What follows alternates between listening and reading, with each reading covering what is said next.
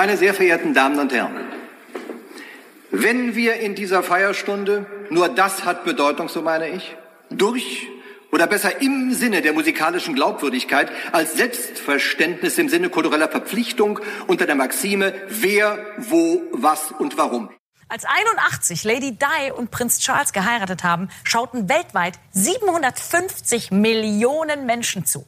In den zehn Jahren danach haben sich Ausgaben für Hochzeiten vervierfacht. Es ist ein Vorsatz. Es ist wie bei mir, als ich mir Neujahr vorgenommen habe, fünf Kilo abzunehmen. Jetzt muss ich noch acht. Stimmt. Die Sprechviertelstunde. Der Podcast von Professor Dr. Oliver Niebuhr und Dr. Katrin Prüfig. Hallo Olli. Hallo Katrin.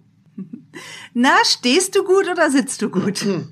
Ich bin gut gebettet, beziehungsweise die hintere Hälfte von mir ist gut gebettet, ich sitze du sitzt. Und das ist direkt die Auflösung für unser Quiz. Wir hatten Sie ja gefragt, wir hatten euch gefragt, was vermutet ihr, wenn ihr uns zuhört? Wer von uns steht und wer von uns sitzt? Genau. Und wir können sagen, es ist tatsächlich immer so seit dem ersten Podcast. Mhm. Ich stehe mhm. und du sitzt. Genau, so ist es. und wir hatten. Und das haben ja auch ja, sag. Ja, wir hatten tatsächlich zwei richtige Einsendungen in diesem Zusammenhang. Genau, von den vielen Einsendungen haben doch zwei vielleicht ja auch nur geschätzt oder geraten. Mhm. Egal, wir haben zwei Gewinner. Und wenn wir dann nochmal auf das Aufwärmen von Stimme und Sprechinstrument kommen, das war ja hier die vorangegangene Episode, da haben wir das Korkensprechen gemacht und irgendwie, Olli, hat dich das inspiriert, oder? Ja, ich finde das spannend. Ähm, wir sind ja in der Forschung auch immer dabei, Dinge, die quasi gängige Praxis sind, nicht unbedingt zu hinterfragen, aber auch genauer dahin zu untersuchen, was sie eigentlich tun und warum sie funktionieren zum Beispiel.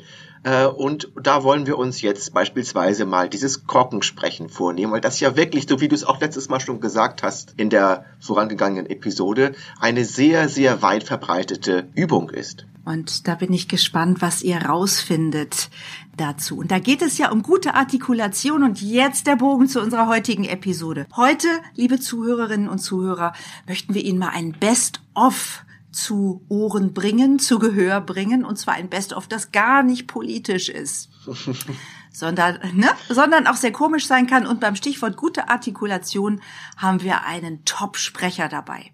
Meine sehr verehrten Damen und Herren, wenn wir in dieser Feierstunde, nur das hat Bedeutung, so meine ich, durch oder besser im Sinne der musikalischen Glaubwürdigkeit als Selbstverständnis im Sinne kultureller Verpflichtung unter der Maxime wer, wo, was und warum. Hier liegt die unverzichtbare Aufgabe unserer geteilten Stadt.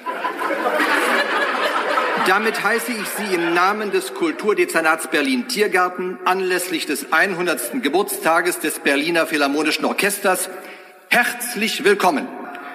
Also wir haben uns da mal für Loriot entschieden.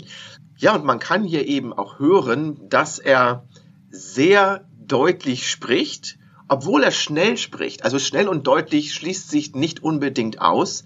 Es ist sogar wichtig, beides miteinander vereinen zu können, denn wir hatten das auch in einer der früheren Episoden mal besprochen. Schnelles Sprechen ist in gewisser Weise positive Emotionalität. Also wenn ich gut drauf bin, wenn ich viel Interessantes zu erzählen habe, dann spreche ich schnell.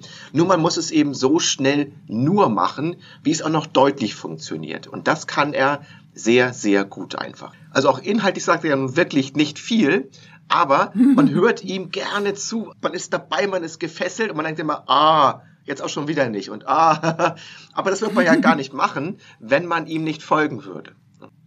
Ja, absolut. Also die Frage ist immer, okay, wohin führt das jetzt? Was kommt da noch? Ja. Was kommt da noch? Die Spannung ist auf jeden Fall da, die hält er gut. Jetzt sag mir doch mal bitte, ist denn klare Artikulation letztlich auch was, was auf das akustische Charisma einzahlt? Tatsächlich ja.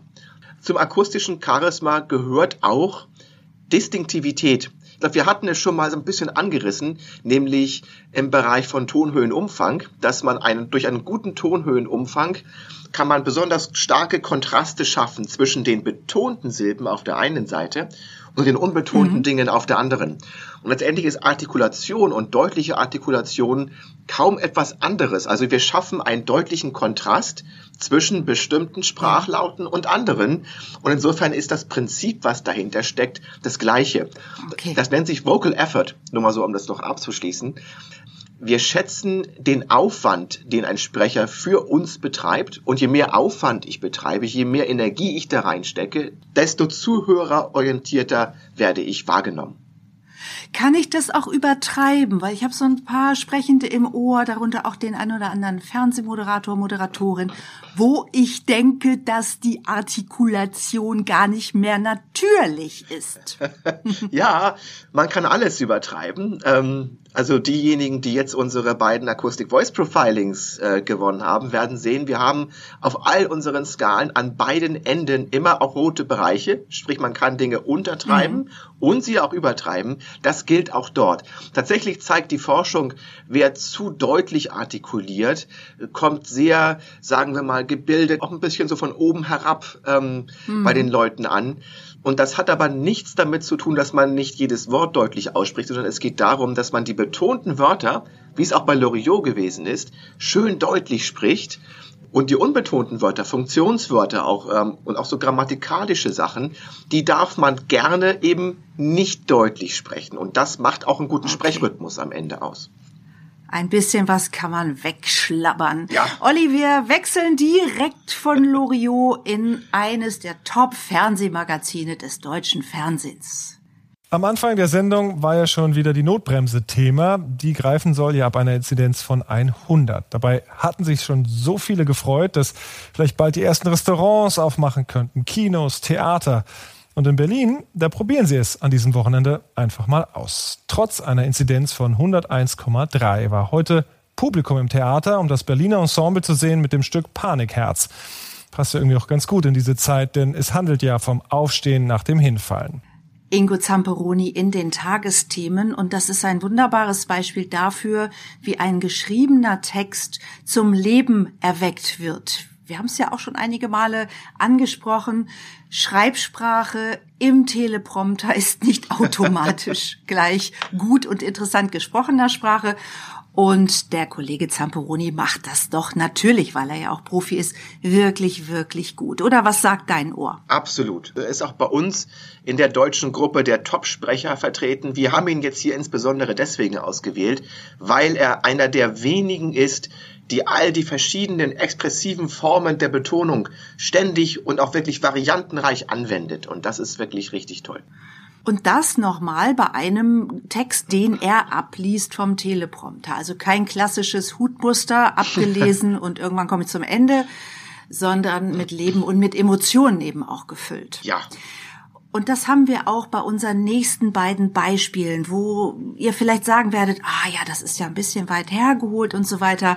Wir haben euch Best Practice für heute versprochen und hier kommt Best Practice. Auch wenn wir es nicht eins zu eins umsetzen würden, wir können uns gut daran orientieren. Die alte Victoria war ja nur der Anfang. Als 81 Lady Di und Prinz Charles geheiratet haben, schauten weltweit 750 Millionen Menschen zu. In den zehn Jahren danach haben sich Ausgaben für Hochzeiten vervierfacht. Bei William und Kate waren es dann zwei Milliarden Zuschauer. Und was das mit den Konten der Brautpaare von Marzahn bis Ehrenfeld gemacht hat, will ich lieber gar nicht wissen. Und dann wird ordentlich was wegverhandelt. Aber was die EU da beschlossen hat, ist gut. Allerdings muss man sagen, erstmal nur ein guter Vorsatz. 15 Prozentpunkte mehr CO2-Reduktion als geplant bis 2030, um das Pariser Klimaziel zu erreichen. Es ist ein Vorsatz. Es ist wie bei mir, als ich mir Neujahr vorgenommen habe, fünf Kilo abzunehmen. Jetzt muss ich noch acht. Christian Ehring möchte fünf Kilo abnehmen und es landet dann bei acht.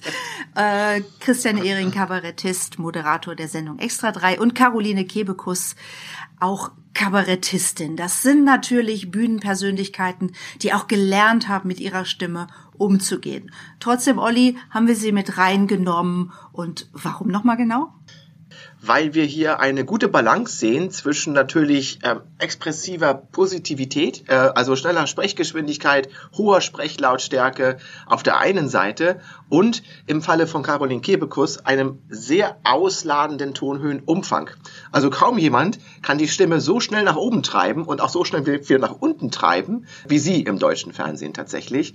Äh, und bei Christian Ehring haben wir eine Strukturierung der Sprache, die einfach wunderschön spontan wirkt. Also wir haben Phrasen, die nicht immer alle ganz komplett und auch alle ganz, ganz heil sind, aber in der Art und Weise, wie er Phrasen dauernd macht und wie er auch Pausen dauernd gestaltet, ist das wirklich richtig gut. Und das bringt mich nochmal dazu zu sagen, wir sollten nicht versuchen, gar nicht erst versuchen, zu reden wie gedruckt. Das sagst du ja bei Ehring auch. Ja. Das sind nicht immer die perfekten Sätze, sie sind auch nicht immer ganz komplett. Und so ist ja die gesprochene Sprache. Das ist auch mal ein Einwortsatz. Ja. Zum Beispiel Nein, ein klares Nein oder ein Noch oder so. Und äh, das tut uns unheimlich gut als Sprechende, wenn wir gar nicht den Anspruch haben, weder von der Wortwahl noch von dem Satzbau her zu reden wie gedruckt. Ich fand jetzt Caroline Kebekus ehrlicherweise ein bisschen schrill. Ja, vielleicht habe ich das Beispiel ein bisschen überzogen. Ich wollte halt ein Beispiel finden, wo, ihr, wo sie ihrem gewaltigen Tonhöhenumfang wirklich, äh, wirklich gerecht wird. Aber du hast völlig recht. Der Satz an sich ist ein Konstrukt aus der geschriebenen Sprache. Und das übertragen wir gerne mal in die gesprochene Sprache. Aber tatsächlich, wir sprechen nicht in Sätzen, und wenn wir es doch tun, dann klingen wir abgelesen. Sehr, sehr schnell mhm. zumindest. Und es gibt beispielsweise auch Forschung, die zeigt, darüber hatten wir auch schon mal ganz, ganz kurz gesprochen, im Bereich Füllwörter, diese Irs und Irms. Wenn ich sie gar nicht habe, fällt es den Hörern zum Teil auch schwerer, zu erinnern, was ich eigentlich gesagt habe, weil sie eben auch eine mhm. Funktion erfüllen. Sie unterbrechen den Fluss, sie geben uns ein bisschen Zeit zu verdauen, was gesagt worden ist, zum Beispiel. Und jetzt haben wir hinten raus, aus diesem Podcast raus, ein Beispiel noch am Start, wo es tatsächlich um hinten raus geht und Pausen machen. Ja, ich versuche jetzt die Überleitung zu unserem nächsten Best Practice sprechen, denn den werden Sie alle kennen. Auf geht's. Völlig richtige äh, Beobachtung, sehr gute Frage. Diese Herren, es sind mehrheitlich Herren, einige Damen sind es auch, kommen nicht. Warum sie das nicht tun, kann ich nur vermuten. Ausnahmen bestätigen mhm. die Regel äh, äh, natürlich. Es liegt einfach daran, dass, und das kann ich in Teilen wieder nachvollziehen, die Wirtschaftselite dieses Landes sich grundsätzlich missverstanden fühlt. Günther Jauch, den meisten bekannt aus Wer wird Millionär oder auch früher aus Fußballübertragungen. Olli, was macht er besonders gut? Wir haben ihn mit aufgenommen, weil er einer der Besten darin ist, das umzusetzen, was wir als Sprechforscher Phrasenfinale Längung nennen. Das heißt, mm. das machen wir alle, wenn wir an, wenn wir irgendwo zum Ende gekommen sind, dann werden wir langsamer. Also wir werden nicht bloß leiser, wir werden nicht bloß tiefer oder, oder auch zum Teil halt auch höher, sondern wir werden auch langsamer. Und damit zeigen wir an, und zwar bereits bevor wir zum Ende kommen, Achtung, lieber Dialogpartner, du könntest jetzt theoretisch übernehmen, weil ich bin fertig. Und in dieser Art von Signalen ist er sehr, sehr gut. Also heißt also, er hat eine besonders ausgeprägte Längung am Schluss von seinen Sätzen. So, das, deswegen schön. haben wir ihn hier ausgesucht. Okay, und deshalb steht er ja auch am Ende unseres Podcasts. genau. Wunderbar. Wir sind nach wie vor total glücklich und auch bereit für eure, ihre Ideen. Das Du und das Sie ging in diesem Podcast sehr durcheinander. Ich bitte um Entschuldigung. Nichtsdestotrotz schreibt uns, bringt gerne Beispiele ein, weist uns hin auf etwas, das ihr besprochen haben möchtet. Und da geht einfach die E-Mail an podcast.charismatischer.de. Und bis dahin bleibt oder bleiben Sie, bleibt gut gestimmt.